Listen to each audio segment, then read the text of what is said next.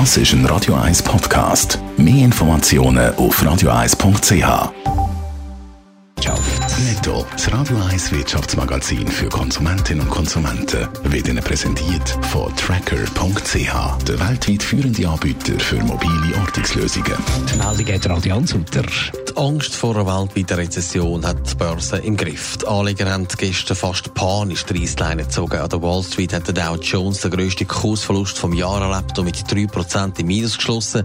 Auch der Swiss Market Index hat 1,6% im Minus geschlossen.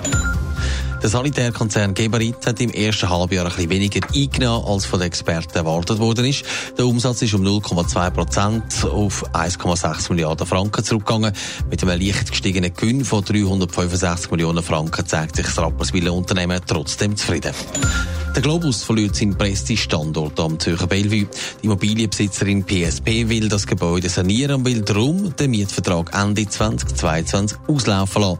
Der Globus nach monatelangem Umbau einen neuen Mietvertrag bekommt und wieder dort einzieht, ist derzeit laut dem Tag offen.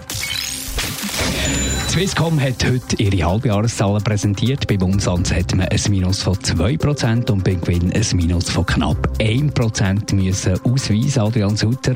Ah, was aber vor allem auch spannend ist, wie geht Swisscom mit dem 5G-Netz weiter? Ja, da hat man ja in den letzten Wochen einiges können lesen. Gegen fast alle neuen Antennen wird Einsprache gemacht und die Gegenwehr ist gross. Trotzdem ist der Swisscom-Chef aus Scheppi überzeugt, dass man auf dem richtigen Weg ist. Das Datenvolumen wächst ungebremst. Und wenn wir nicht investieren, dann werden die Netze schlechter und die Schweiz verliert ihre Vorzugsstellung.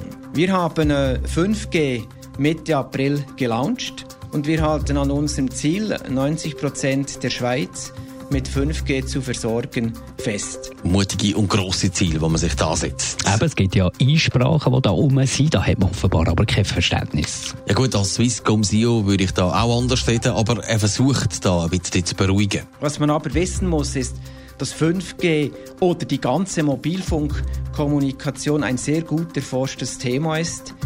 Wir haben in der Schweiz Vorsorgegrenzwerte, die wesentlich schärfer sind als im Ausland. Also von dem her bin ich überzeugt, dass man 5G jetzt schnell ausbauen kann. Also bei der Swisscom bleibt man trotz schwierigem Start in Sachen 5G-Netz optimistisch.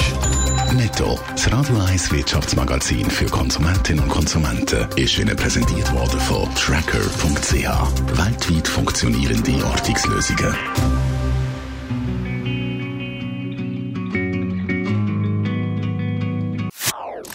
Das ist ein Radio 1 Podcast. Mehr Informationen auf radio1.ch.